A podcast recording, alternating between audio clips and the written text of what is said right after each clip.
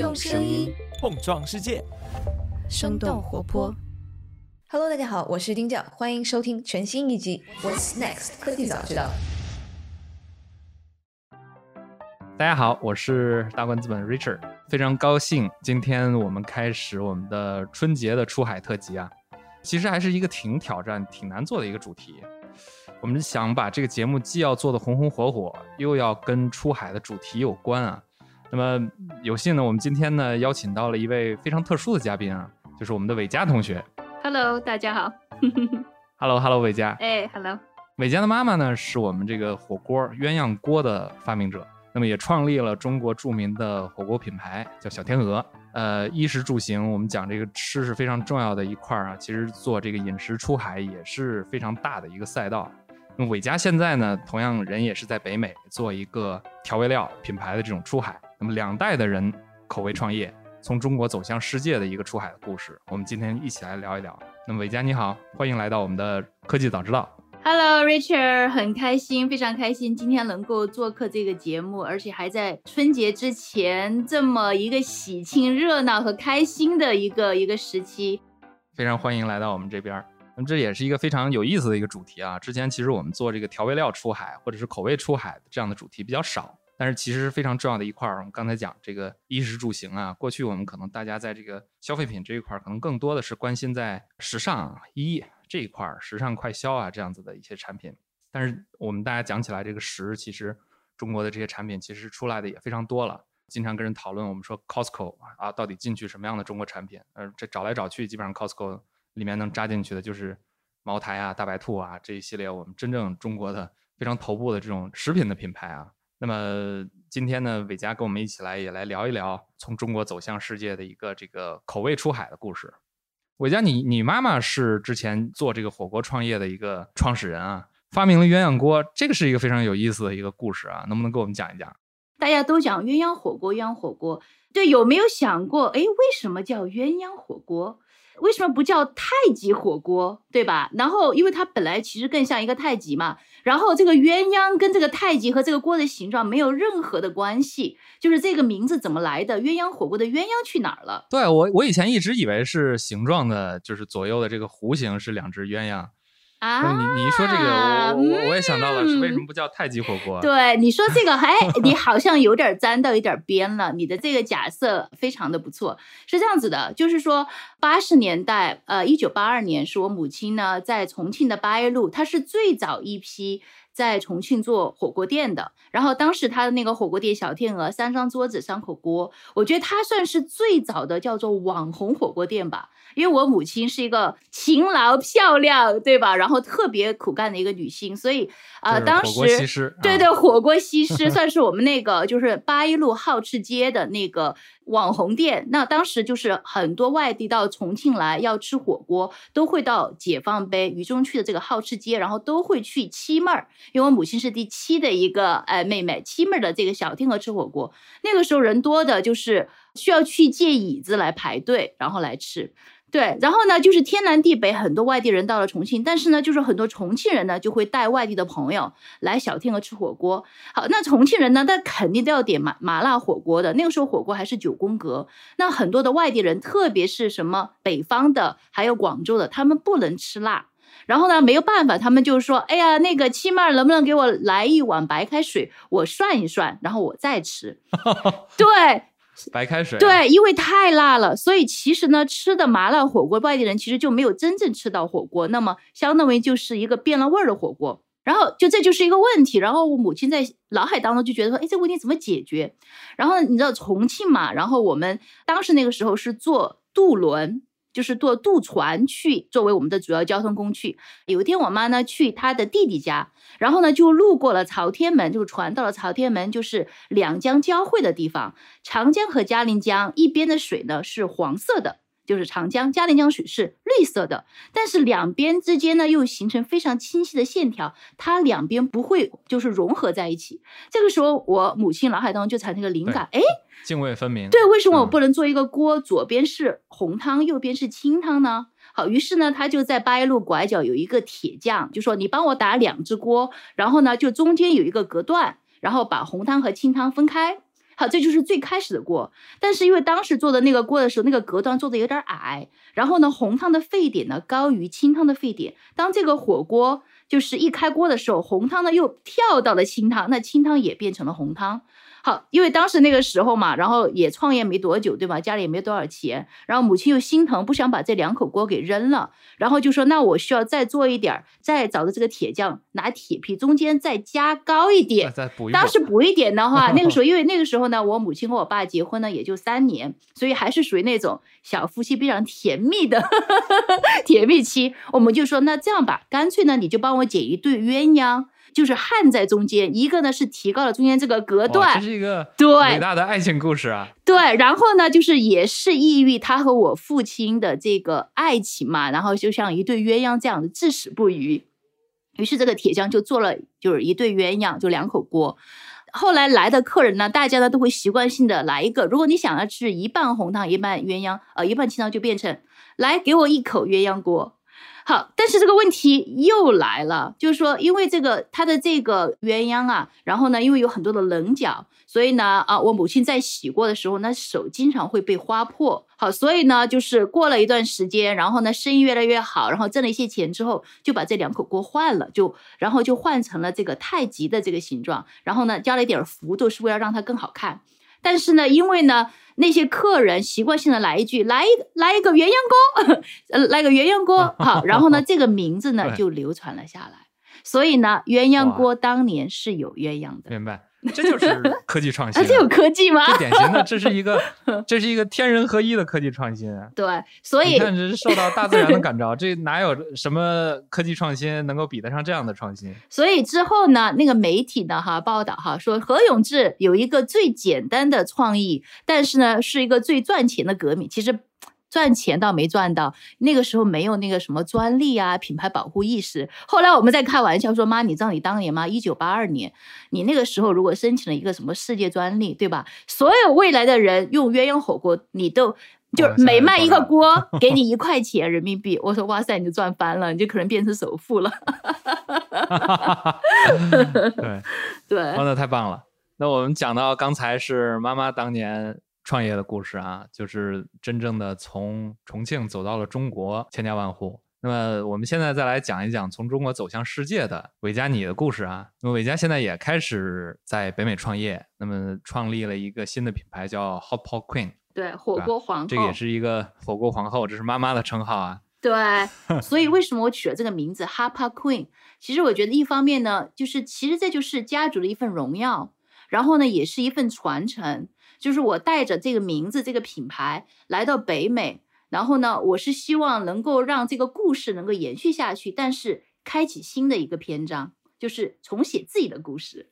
那为什么会找到一个专门做这个这个味道口味出海这样的一个想法呢？因为我知道有很多朋友其实是想开火锅店啊，或者是这个有一些其他的一些想法。你是直接从这个口味出海这个角度去切，那么这是一个什么样的缘起？然后怎么在调味料这个赛道上面就就开始往前跑？第一嘛，首先呢是因为我呃家庭的原因，然后呢呃我小孩要到美国这边来上学，所以我们基本上是长居在美国。然后呢就是在这边之后，我就在考虑，就是我要做一个什么样的事情，对吧？然后呢又跟我们的家族企业有关联，然后呢就是能够延续。其实。呃，很简单的，就是开火锅店嘛，因为这个是呃，之前我在国内，然后我自己做了一个品牌叫嫩绿茶。其实我对于做餐饮开店，就是餐饮连锁这一块是有经验的，但是其实也是可能因为呃，我过去这十年就是是在呃餐饮连锁这一块儿，然后做了这么长时间，所以我就发现它其实就是有很多的一些局限性了，就是因为。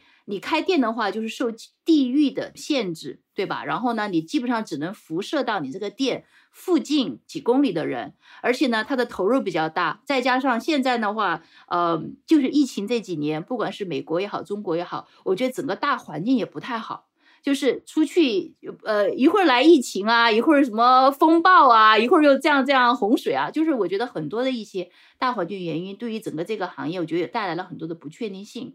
那对于我来讲的话，就是说我当时的考虑是：第一，我要做一个东西的话呢，是要跟小天鹅它是有关联的；第二的话呢，我要用好本身的优势，因为我们在中国的海椒之乡石柱，我们有自己的工厂，就是火锅底料的生产工厂。已经有十五年的时间了。所以的话呢，就说我有自己的工厂这一点就已经叫做优于很多在北美做 CPG，就是做这种消费品牌的。嗯，这些创始品牌，对，就是你至少有你自己的一个护城河，对吧？因为你自己的工厂，然后呢，从品质，然后从研发，然后呢，从账期，从各方面的资源，我觉得这个都都是得天独厚的。好，所以的话，我我就想从这个呃角度作为出发点。那么，其实这个市场未来会更大，而且呢，我们也不需要就是让自己建一个特别大的团队，投入很多的这个资金，然后就是很辛苦一个个店的去开。而我认为的话呢，我是希望更多的，我当时其实就是想要进入呃老美的市场，就是主流市场。主流市场的话，如果通过一个能够进入商超的产品。它更能够进入到主流消费者的家里面，然后呢，通过这个产品，我们能够传递我们这个川渝的这个美食的文化。那你是什么时候开始做这个品牌的呢？呃，其实这样子的，我这个已经是第二步了。其实我有两步，然后呢，我已经走了一些弯路啊。我的第一的一步呢，其实我是在去年，就是二零二一年十二月份成立的公司。那么我的第一的一步呢，就是说我那个时候其实我我知道我想要做主流市场的这个呃一个产品，但是呢，我那个时候对于这个行业，对于北美这个市场其实是就是完全没有概念的，因为我之前在凭想象，对对，因为我在美国之前我是九八年到二零零八年在美国生活，那个时候我上学嘛，然后我就回到了中国待了十三年。然后我是去年又回来，所以相当于我离开了美国十三年，我对于这个市场就是需要重新的去熟悉、去了解，大家就是有什么样的这个新的趋势。所以，所以那个时候我就想说，OK，我对于我来讲，我能够先做什么，能够很快的进入到这个行业来摸索、来了解。那么我们工厂的话，其实呃，之前有一个品牌就是洪崖洞，洪崖洞我们做了洪崖洞的。那个火锅底料和川味调味品系列，我们的这些产品呢，我以前也吃过。对，就是已经呢，在美国呢，就是有部分的地方在销售，只是说没有很系统化的在做好。所以呢，我的第一的一步呢，就是 OK，我我已经有现有的品牌，不需要去研发，就已经。有出呃进出口的资质，我直接把这个品牌先在美国、中国的华人的这个超市打开市场。通过做这个的话，对我就能够学习到哦，在美国的线下这种超市，就是这个行业赛道是怎么一个运作的一个方法。好，所以我就这么做。但是我在做这个过程当中，其实我就发现哈，当然后来哈，我从今年八月份才开始认真的筹备 Hapa Queen，就是火火锅皇后这个品牌。那么从研发到品牌包装，然后到它最后的定位，然后到跟老外的整个的这个体系接触，就发现华人商超和老外商超他们真的非常的不一样，两个世界啊，这是两个世界。而且我觉得就是现在的华人的这个超市的竞争真的是非常的激烈，尤其是这个火锅底料。哦，Yeah，火锅底料是品类太多了，品类太多了，川味调味品的品类太多了，而且到最后来讲的话，就说就是打价格战。其实你没有办法，我觉得你没有办法去做什么，因为华人商超里面没有人去做什么社交媒体的推广，就很少，就非常少，基本上就是呃堆头价格陈列，对吧？就就是 呃还有试吃，但是现在试吃因为这个 COVID 就是也比较少，所以就到最后来讲，底料很难做试吃，很难，因为你想你底料就是过你你做了之后，第一是成本高，对吧？就是你做了之后。不到两三分钟，它就它就凝固了，凝固之后，那个那个油啊，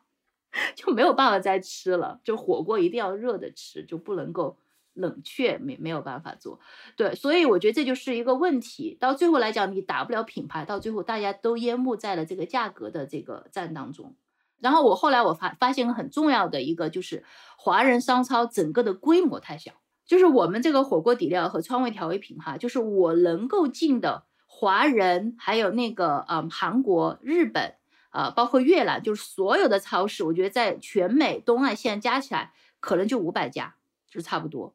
就是五百家。那么你想，一个沃尔玛就有四千几百多家，对吧？然后呢，就是如果我们把整个的，就是华人商超，嗯，加起来，就我们把它想成是一个连锁的话，它可能连美国商超的前三十名都排不上，就是从数量来讲。所以它的这个量级，它是。想象空间是非常非常有限的，所以我觉得一定是说怎么能，所以我就是在今年，呃，我上半年在做就是红安洞这个产品嘛，当然我现在在东部西部也找到经销商，然后也在做，但是我会觉得做起来，嗯，会有一点看不到它未来爆发点在哪个地方，然后我一直在思考我怎么能够做一个就是 ethnic food，就是这种少数种，就是这个小众的。这个有地域啊属性的一个一个产品，但是能够跨越这个鸿沟，走到美国的主流市场，这一直是我思考的。因为没有几家品牌就是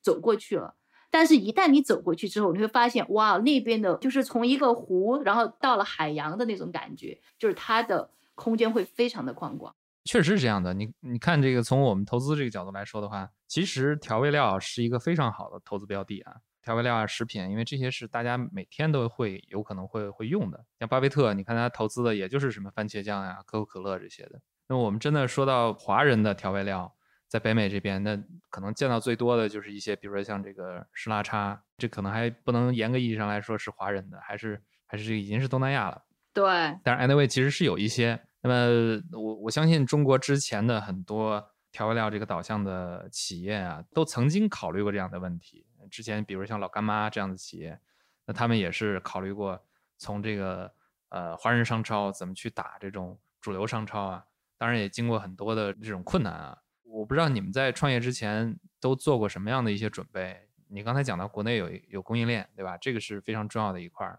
那么还有一些其他的东西能给我们介绍介绍吗？最开始的时候呢，我觉得对于我来讲，首先我要知道我做这个事情到底有没有这个市场，就是谁来买我这个东西。因为毕竟我们做的是这种做地域文化属性的产品，那我觉得可能百分之六十及以上呢，可能还是亚洲人群来购买，可能包括亚洲的移民，包括亚洲的美国人、亚裔美国人。那么可能百分之四十才是这个主流的市场。就是我也有做研究，就是就两千年到二零一九年，呃，亚裔人口在美国从一千一百九十万，然后到两千两百万，就是增长了百分之八十九。就是是所有的 minority，就是少数人种增长最快的一个 group，对，所以我觉得这个就说明它的这个市场，就是至少它的消费的群体在在往上面增，到呃预计到二零六零年，然后呢就是亚裔人口会增长到呃四千六百万，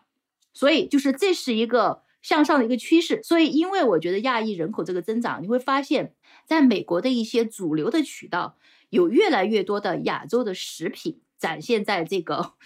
这个货架上面。嗯，那个 Richard，你你你是在 Costco 现在就对你是在就我在湾区湾区 OK 对，那像我我住的地方是那个亚马逊的这个总部是吧？然后呢，有很多的一些亚洲人对西雅图，然后我们在我们在东区，我们在那个东边的 Bellevue Redmond 就是这个微软对对对，好，所以的话呢，就是我会发现。你知道春节我有看到呃流心月饼，然后呢还有台湾凤梨酥，然后我们那个冻箱里面有那个珍珠奶茶，就冻的珍珠奶茶，很多很多的这种亚洲食品开始。最开始打动我说，哎，我觉得坚信我我可以做这个事情的是我在 Costco，我就我从中国回到美国嘛，我真的非常非常的惊讶，因为以前我在 Costco 哪就是哪有看到什么亚洲的东西啊。对吧？我现在越来越多。哇塞！我说怎么会这么多？对啊，你还可以在那里买什么 kimchi，对吧？那个韩国泡菜、大麦茶什么都有。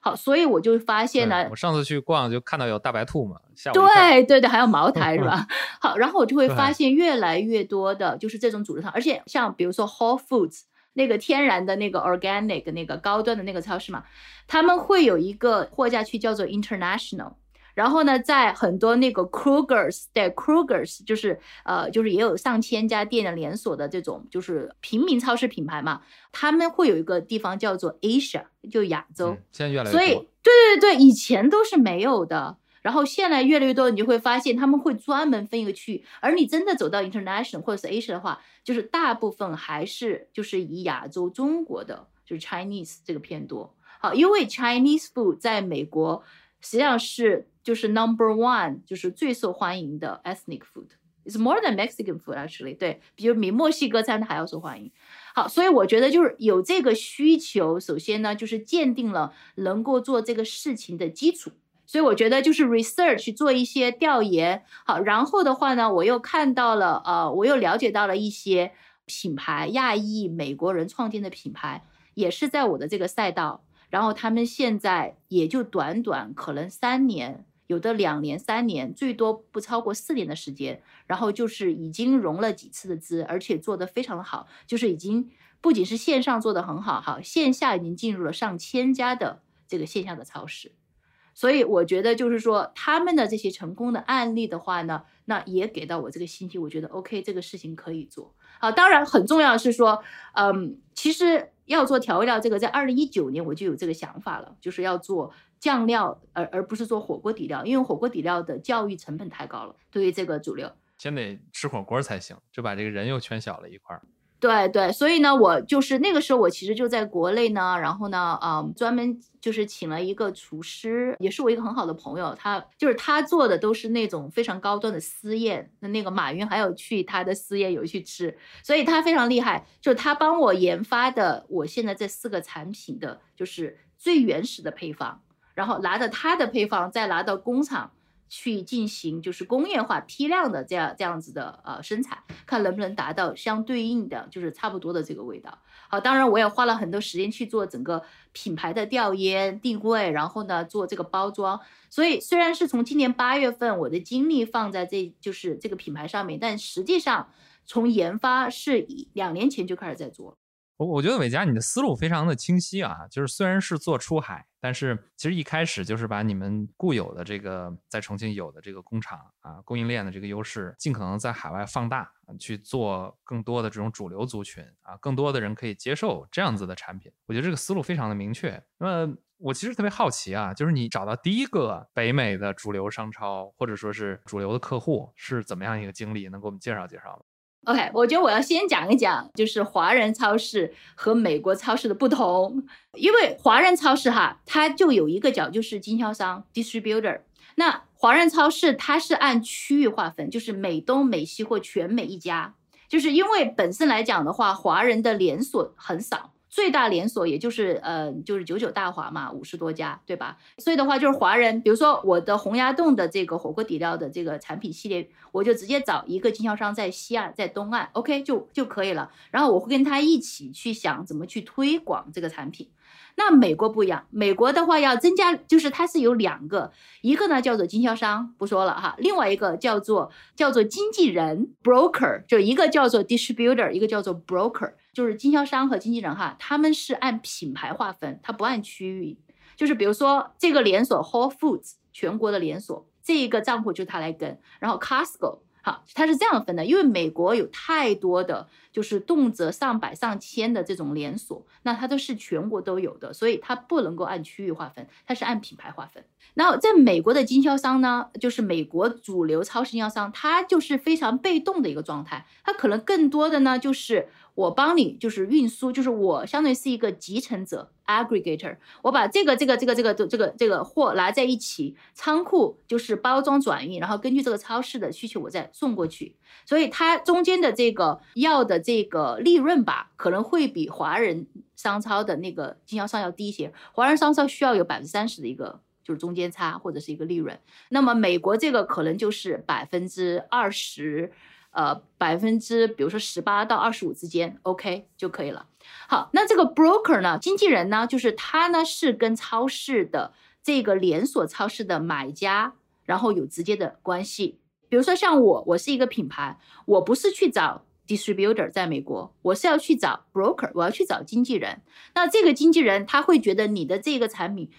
能不能让他们打动他，让他愿意来 represent you。来那个叫什么代表你？如果觉得不错，这个 broker 会去联系，就是他所手上认识的这些连锁超市的，就是采购部经理，然后呢会给他们去看，呃，拿这个产品给他们看。就如果这个可以的话呢，如果比如这个超市，哎，这个产品不错，我觉得可以，那么呢，我们就需要问这个超市，OK，哪一些经销商你觉得我可以合作的？他就会告诉你，哎，这个经销商拿的产品跟你们的这个品类差不多，你直接去跟他讲。让他跟你合作，所以呢，我再找到这个超市他长期合作的经销商，把货给他，通过这个经销商把货给给到超市。那么谁去那个呃保证我们的产品在货架上面有很好的陈列，然后呢有做一些 promotion 呢？经纪人。然后这个 broker 他怎么收费呢？就是他会收你每一笔订单的一个百分比和。一个固定的费用，以前的 broker 他直接就是百分比就行了，但是现在的话呢，因为可能人力成本也比较高嘛，然后他们也啊，反正就是现在的话呢就换了，近几年的话呢就变成了我我要固定收你，比如说几就七百多不几百多哈，反正我收到的是七百五一个月，然后呢百分之五的这个 commission 就是你的这个产品的订单的百分之五，然后两者取高。好，所以你需要，其实对于我作为品牌方来讲，我要进入美国的超市，我需要找到一个非常有资源的 broker，然后呢，他对你的产品很看重，然后呢，你跟他合作，而这个 distributor 其实没有那么的重要。明白，就是找这个 broker 非常的难。呃，也不叫难，就是说，嗯，我发现呢，不管在中国还是在美国超市，都会有个问题，就是网上是有很多的信息，就是这些 broker 也好，distributor，但是的话呢，真正的是说要跟他们，就让人家回复你是一件很难的事情，就是还是一个，就是你认识谁谁谁，然后我认识，就是还是这么一个一个 network。陌生拜访啊，打呃写邮件呢，那基本上就是沉入大海。呃，美国嘛这边他不理，他就他不怎么回你。但是中国那边的话，哈，你打过去态度还很恶劣。哦，真的吗？对，因为经常他们的，对他们经常打电话，然后话都没说完，电话就给你放了，你知道吗？然后，对对对，然后然后呢，就是一反正发邮件是没人理的。美国这边的 broker 或美国这边好一点的是什么呢？是，嗯，至少就是美国这些超市，它每一年会有两到三次的时间是专门开放给新品牌、新产品的。对，然后你可以去 sign up，然后你可以去申请，但是华人超市就不会。就是你如果没有关系的话，就是他没有一个说哦，我我现在哦想要看窗口期，no 没有，就是说你真的就是需要看到关系，然后看到关系说啊那行吧，先拿两一两箱来先卖一下吧，卖的好就继续订，卖不好的话就没有就没有再续单了，所以。这个也是不一样。好，OK，我美国是怎么弄的？OK，最开始的时候呢，啊，我呢是嗯，相当于在网上，因为我还我我另外还有一个在加州的，就在 LA 的一个啊销售经理，然后他就是负责帮我做我们这个品牌一些销售工作的。我们一起呢，就是找到了呃西岸。现在我想先重点放在西岸嘛，因为我们觉得东岸那边物流啊，对我来讲，我的仓库肯定在西岸。咱们先在西岸，因为西岸的人群也是百分之六十的市场也是来自于西岸。好，所以我们就找到西岸，在网上能找到所有 broker 和 distributor 的网站和联系方法。好，然后呢就做了表分了类，然后我们。可能发了三四十个邮件吧，然后出去，唉，石沉大海，呃，一共收到了两个回复，然后就寄样品，但后来样品寄出去之后又石沉大海。那我现在这一家是怎么联系上的呢？那个时候我其实我并不知道美国人是怎么做这个操作的，那个时候我连 broker distributor 什么差别都不知道，然后我就在网上呢就找到了一个人，然后呢。他呢就是一个顾问，相当于是顾问公司。他在 Unilever 里面工作了很长时间，然后自己也成立一些品牌，然后呢他就提供了一些顾问服务。所以呢我呢相对就花了这个 agency。对对对对，但他们也可以帮你做整个品牌的这个孵化，就比如说从你的设计啊各方面。但那个时候我的品牌的这个设计已经在国内已经做完了，所以呢我就选择了最便宜的这个方案，就是三千五百美金，然后呢七次电话会议，每一次一个小时。我相当于就是通过他，我来了解到哦，broker distributor 什么差别，然后我发的邮件，你帮我看一下这个邮件写的怎么样，就有没有什么需要改的。然后我们的这个 call sheet 啊，那这个还是有很多 know how 哦，对对，这个 sales sheet，因为对，因为你需要发给他们 sell sheet，就是你的你的这个产品，对，然后这些东西该怎么来写啊？然后哦，没有人理我们，又被拒绝了，我们我们要不要再发第二第二次这个语言要怎么换？好，其实就是这样子。好，然后呢，我就寄了我的产品给他。然后最开始咱们其实就只是一个工作关系，就是顾问关系。但是呢，他特别特别特别的喜欢我们的产品，就是而且在他人住在加拿大，我还我还要清海关从美国这边寄给他。然后他说我们的酱已经成为他家里面的这个 stable，然后都快见底了，叫我还有没有多的再寄给他。就因为他自己非常喜欢，然后呢，就是可能大家。就是从最开始这么一两次的这种嗯工作关系嘛，然后就变得比较随意了。然后他就说啊，他说我认识有一个 distributor 叫谁谁谁哈，然后呢，哎，可能我觉得他跟你们还挺适合的。然后呢，他就发了一个邮件给那一家 distributor 的那个 business development director，然后那个人马上就回复了我。然后呢，我们就电话开了会，然后寄了样品，然后这个关系现在就。对，就基本上我觉得，嗯，我也不说百分之百吧，但是就百分之八成，我们合作的可能性是非常大的。所以其实就是通过这么一个关系，所以我现在反过头来看，哎，我这三千多块钱花的太值得了。对，没想到这么便宜啊！对，我记得我我我们之前听到很多品牌，这个随便打一个 marketing championship，没有一个上万根本就搞不定的。对，但是因为我最开始我并没有期待他要给我这么一个 connection。我我最开始我其实只是说想要呃有七个就七个小时嘛，我可以问各种问题，比如说啊，我说这个要这个是就是什么 part 嘛？你看一下我这个 pricing 啊，你觉得我在超市里面贵了呀还是便宜呢？这是我的这个 financial 就是这个财务测算，帮我看一下呀，我这个定价合不合理啊？就是其实最开始是是这样子一种关系，但是我觉得是因为我们可能从雇佣关系变成了朋友。然后他是真的很喜欢我们的产品，所以他自己提出来说：“哎，我帮你，我帮你推荐一下。”啊，我说：“好啊，好啊，好啊，好。”然后我又抓住了这个机会，所以我觉得，哦，那太棒了，就是也还是有一个，也是那种人情世故，就是也是需要 referral 的的这样的一个一个一个行业，就是你你自己完全进去的话，就很容易石沉大海，得不到回应。没错。我我记得之前有很多企业，就是他们会挖一些北美同类型企业的高管，或者是退休的高管。那比如说像我们调味料，可能我们去挖一个这种 ketchup 啊、番茄酱、亨氏的啊之类的高管啊，然后让他的这个渠道来帮助我们打通。这个其实之前在很多其他的品类上面我是见过的。Richard，你说的这种就是什么？是有有很大的资本，然后呢，也是大品牌来做的。我们我在重庆创业，好吗？我们在刚开始，而且而且你想，这么一个刚刚开始，就是连产品都还没有，就是只是样品还没出来的公司，其实很难去撬动这些高管能够加入你的公司的。所以的话呢，我们就要运用所有的这个 resources。然后还有一个非常重要的 resources，我觉得是。在美国，每一年有三到四次非常大的 Food Expo，就食品展。参加这些展会就是办展，就是做一个 booth，做一个这个展台，呃，是一个非常好的一个机会，是可以让一些啊连锁的这些买家可以看到的。所以我们今年三月份就会去参加那个呃 Natural Food Expo West，就是在西部的最大的一个食品展。在安娜海，哇，那个在哪儿？安娜海就是那个那个迪士尼的，对对，那那个区域，对对对，呃，在那里办展，然后他们都会有什么 new，比如 new product、hot brands，反正都会有一些那种新的一些品牌，然后你可以去做试吃，可以去展示。所以我是觉得这种机会其实很好，因为在华人的这个超市圈里面没有这样的机会。就是没有没有说那种每一年就是有这种华人的这种展，然后好像也有夏天在在加州，但是都不是很大的规模。像这种全美规模，让你的品牌有一个机会露出的，呃，展的话啊，华人圈很少，但是在美国超市有很多这样的机会。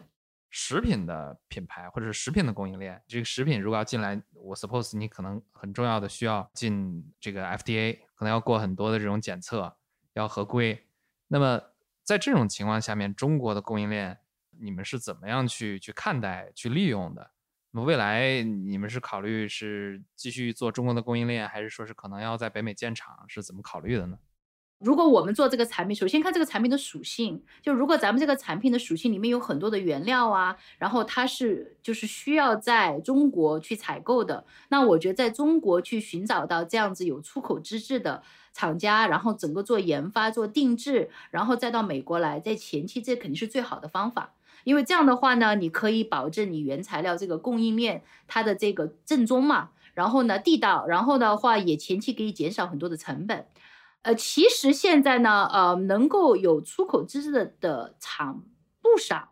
因为现在在。呃，有一个很简单的一个方式，就是可以找到。就打个比方哈，比如说，如果现在是一个人，他想要在调味品赛道，然后呢来做一个产品，他自己没有工厂，你就可以到华人的超市里面，然后呢，在类似的这个。比如说我想做酱油，打个比方，那你就在华人超市里面，然后去找到这个酱油的这个货架上面，很多酱油背后它会写工厂的地址和信息，就很多都会。嗯，然后你就找这个对对，你呢就是可以拍一些照，然后可以打电话，然后呢，嗯，最后呢去联系到说你们可不可以做 OEM，然后呢，你们因为因为如果他的产品已经在北美的超市里面卖了，说明他已经有这个资质了，对吧？就是倒推法，你可以去看。但如果比如在国内说啊，我在国内我又我又我现在想要去一批货在在国外，那我又怎么去找呢？你可以在亚米或者是 We。就是亚米网，然后呢，你可以在网上看，比如说酱油，然后他们不是有些照片吗？然后有时候背面它会有那个标签，可能也可以看到。网网络平台、网购平台上面找，就是一个 trick 来 hack。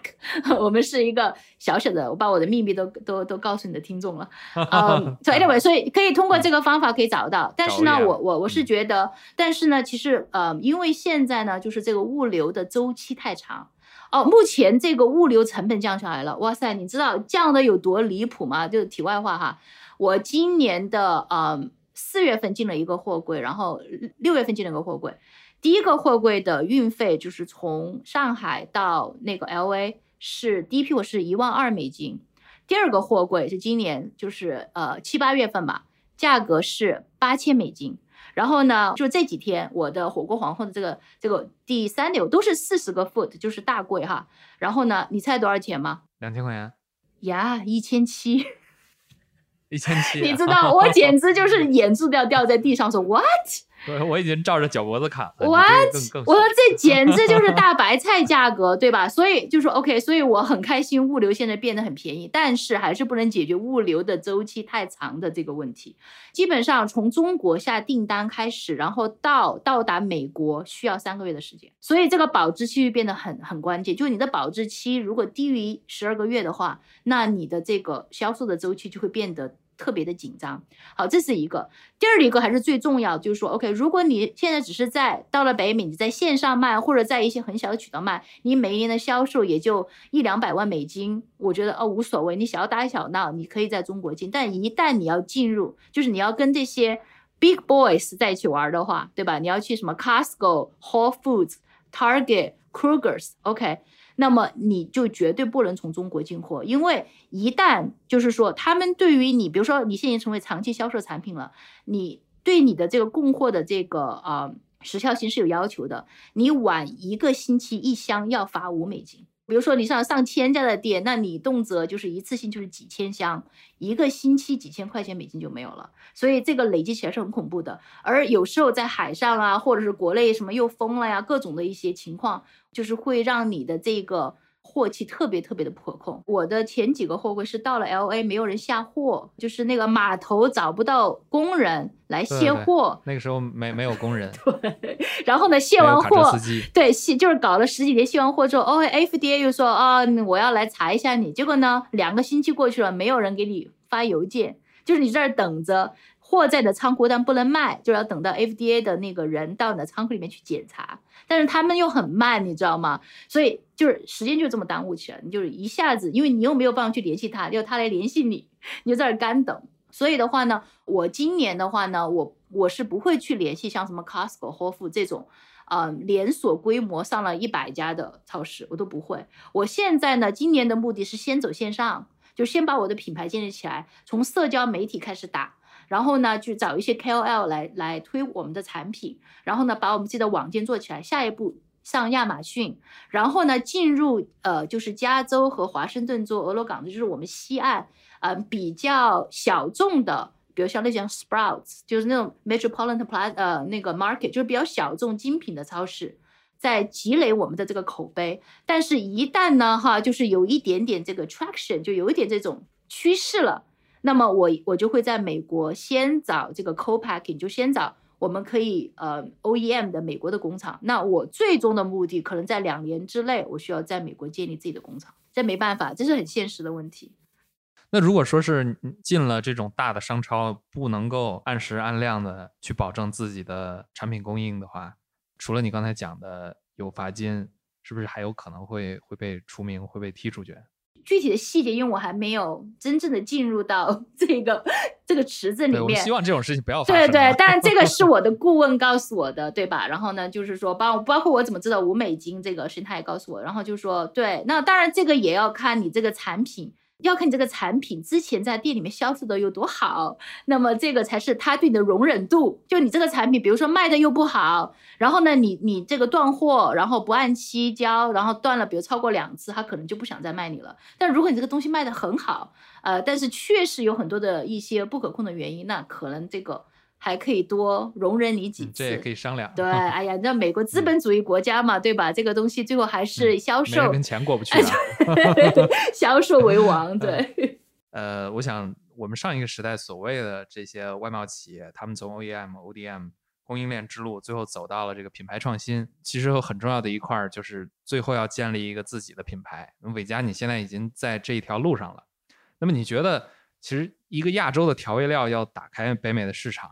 他会遇到什么样的挑战？那么比较关键的一些成功因素是什么？你之前有没有见到过一些可以效仿的一些案例，能给我们分享分享吗？OK，对我觉得第一的一个呢，就是一定要降低教育成本。其实为什么我们虽然叫火锅皇后，但是为什么我没有卖火锅？就是因为你要给美国人讲一个什么是火锅，然后让他去吃这个东西，对，又多了一层教育成本太高，所以你的销量一定。上不来，你可以在网上做这个东西做教育，但是你想，当人走到了商超，你只有可能几秒钟的时间让他做一个决定，他没有时间在那个地方慢慢去看你这个后面写什么字，然后来决定买不买这个东西，所以一定是在他认知范围内。但是有一点点不一样的东西，所以我觉得首先呢，就是说我们在选东的时候就一定不能自嗨，就是想说哦，我这个东西非常的特别，有时候特别是个好事，但有时候特别是一个不好的事儿，因为你太特别，别人不知道你是谁。我觉得首先呢，就是要你要让他觉得这个东西，哎，我知道，我熟悉，但在我熟悉当中，我又有一点不一样，让我愿意去尝试它，而不是这个东西我从来没听过、没见过，我今天要让你去。买它，我觉得大家的这一个哦，那这个太难了，这个门槛就特别高。好，所以的话呢，我就是说，那么观察美国人哈，你要看到，就是说，虽然我看到现在成功的这些，就是我们叫做亚洲调味调味品品牌，或者这种我们这种类型的这个赛道的品牌，他们都是讲述的是亚洲的故事，就是说，哦，我的原料啊，我的这个故事的背后啊，我什么样这些文化，但是呢，都是用老美所能理解的方式去讲。其实还是个美国的故事，对，就像我们看什么左宗棠鸡啊，让美国啊那些，就是很多的一些中餐，中国点不到的菜啊。对对对，但实际上 他是换了一个美国人的一个方式去讲。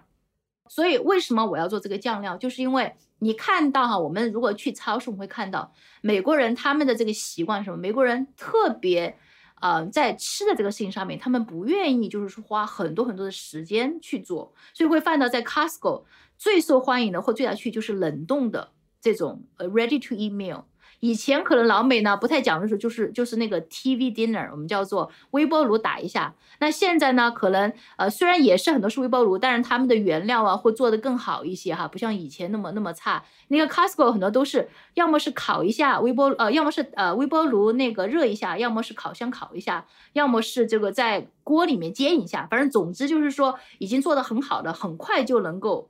起来的就是为什么哈？我没有说去卖麻婆豆腐酱，因为如果卖个麻婆豆腐，虽然这个东西老美也知道什么是麻婆豆腐，但是我要做这道菜，我还要我拿了这个酱，我还要去买豆腐，我还要去买蒜，我还要去 找葱，我还要去买牛肉末，不然这个这道菜做出来它就不是这道菜，你知道吗？哇，那老老外想说，哎呀，我买了这个酱，嗯，但是我好像没有买豆腐，哦，好像买了豆腐，但是又没有买牛肉末，没有，但是我又没有蒜，哦吼。那么这个菜就摆这个地方，一直要等到你哪一天想起了，买齐了所有这些东西才做起来。所以这些产品叫做 prosumer product，专业 prosumer product 对于我们这种小众的这种 ethnic food 来讲就太难了，专业顾太难了。所以的话呢，对，所以你看，你看我这四个产品哈，两款酱，一个呢是在你做炒饭的过程当中，你加一小勺在你的这个或炒饭也好，或者做任何的 stir fry 加一勺就可以了。另外一个拌饭酱。对你舀一勺放在米饭上面就完了。好，我那个我做了一个火锅刀削面，就是说面也有，酱料也有，只需要在水里面煮个三分钟，那么就是在五分钟以内你可以吃上它，OK 就完了。那烧烤粉就是在你的 fries 然后所有的杂上面撒上去就完了，就是符合老美的使用方法，就是一定要简单，计时就是就是开瓶计时的这个特点，一复杂了，然后呢还有降低使用的成本，对对，还有呢就是你说烧烤粉也好，那种时候就 barbecue seasoning。然后呢，你说那个呃，chili oil 或者 chili sauce 这些在老美他已经是非常习惯的一个东西啊。我吃呃 taco 吃什么人啊？我想加一点点辣椒，就放一点点什么什么辣的，就是他已经很熟悉的这么一个使用的一个产品。但是呢，你给它增加了四川，我们来自于四川，来自于重庆，我们是麻和辣，好不一样的一个点，让他觉得说，哎。我是长期要用呃 chili oil 或者是 hot sauce 的人，但是今天我想试一个不同的 hot sauce，来看一下这个怎么样。就就是他愿意去猎奇。但是如果你今天给他一个，比如说呃萝卜干儿，打个比方这样的一个产品的话，就说哎这个东西是来，what do I do？就是他他他他会不知道这个东西拿来干嘛。就是他会完全不知道怎么用，所以我觉得就是我们在选这个东西的时候呢，就是一定是找一个他们已经熟悉的一个品类，而且很简单的方法来使用，但是给他一点点 twist，就一点点不一样的点，让他去做这个尝试。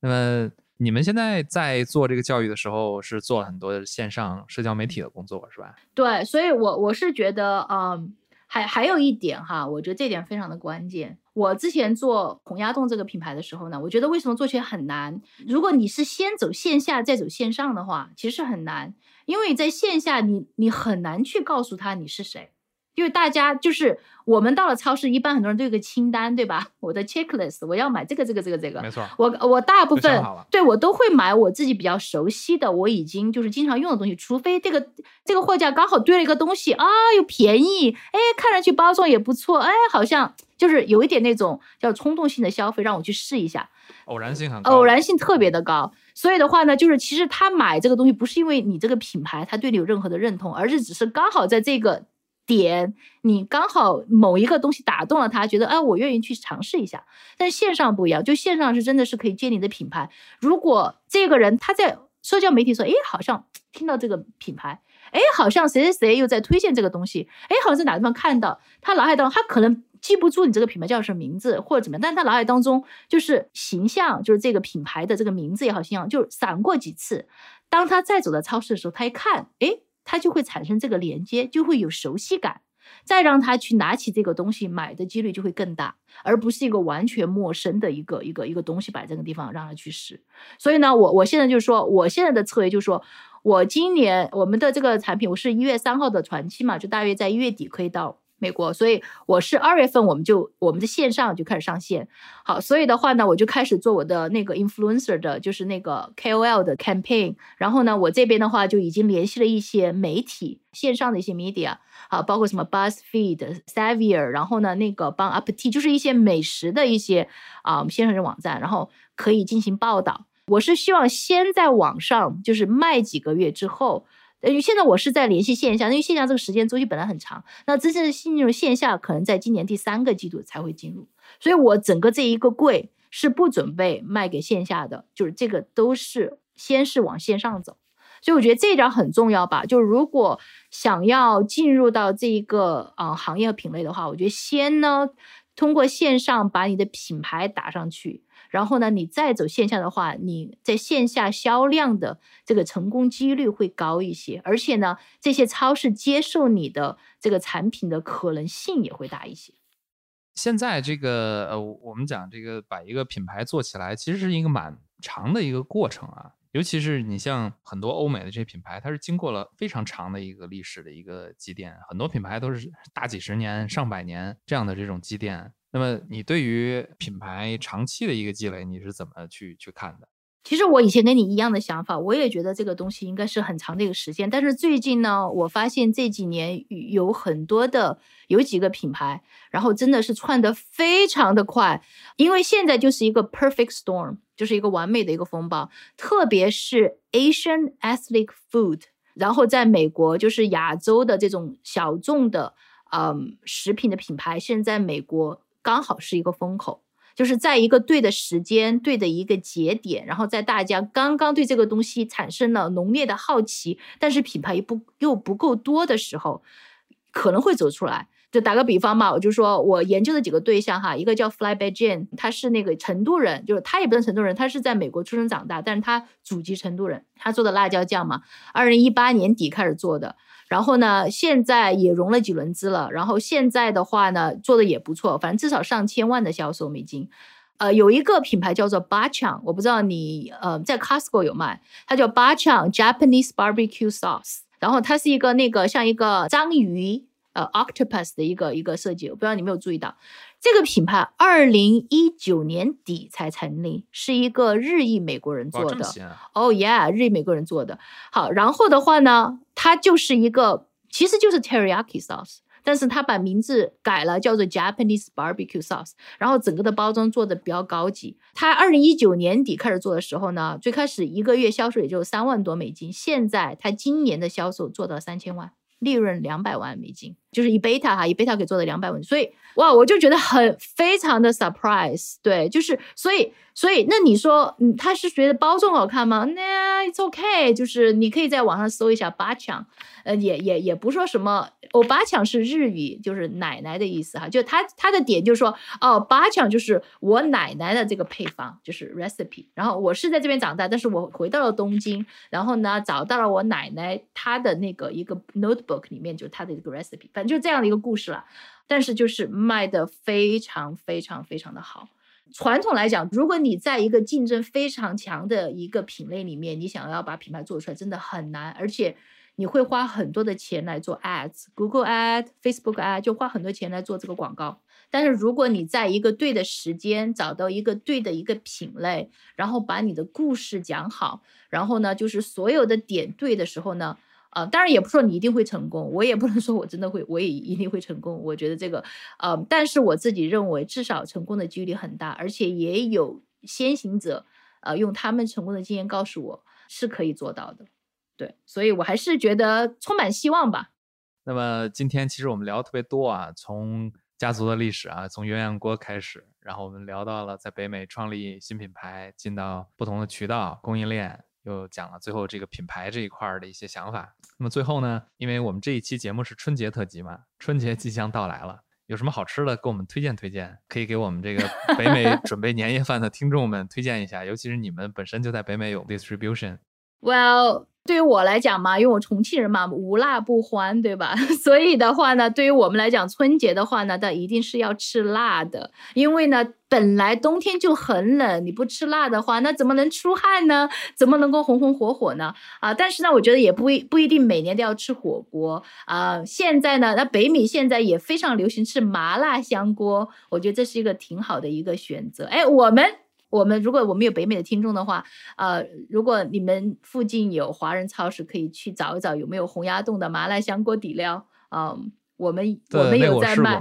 呃，对对对，所以就是说，如果我们就有的话，就我觉得麻辣香锅是很好的，就相当于大杂烩吧。然后呢，呃，什么虾呀、海鲜呐，然后呢，蔬菜啊、肉啊，五小香呃那个叫什么呢？呃，香肠啊都可以，哎，午午餐肉都混在一起，然后就又一个啊一个麻辣香又很下饭，所以我觉得这个。作为春节，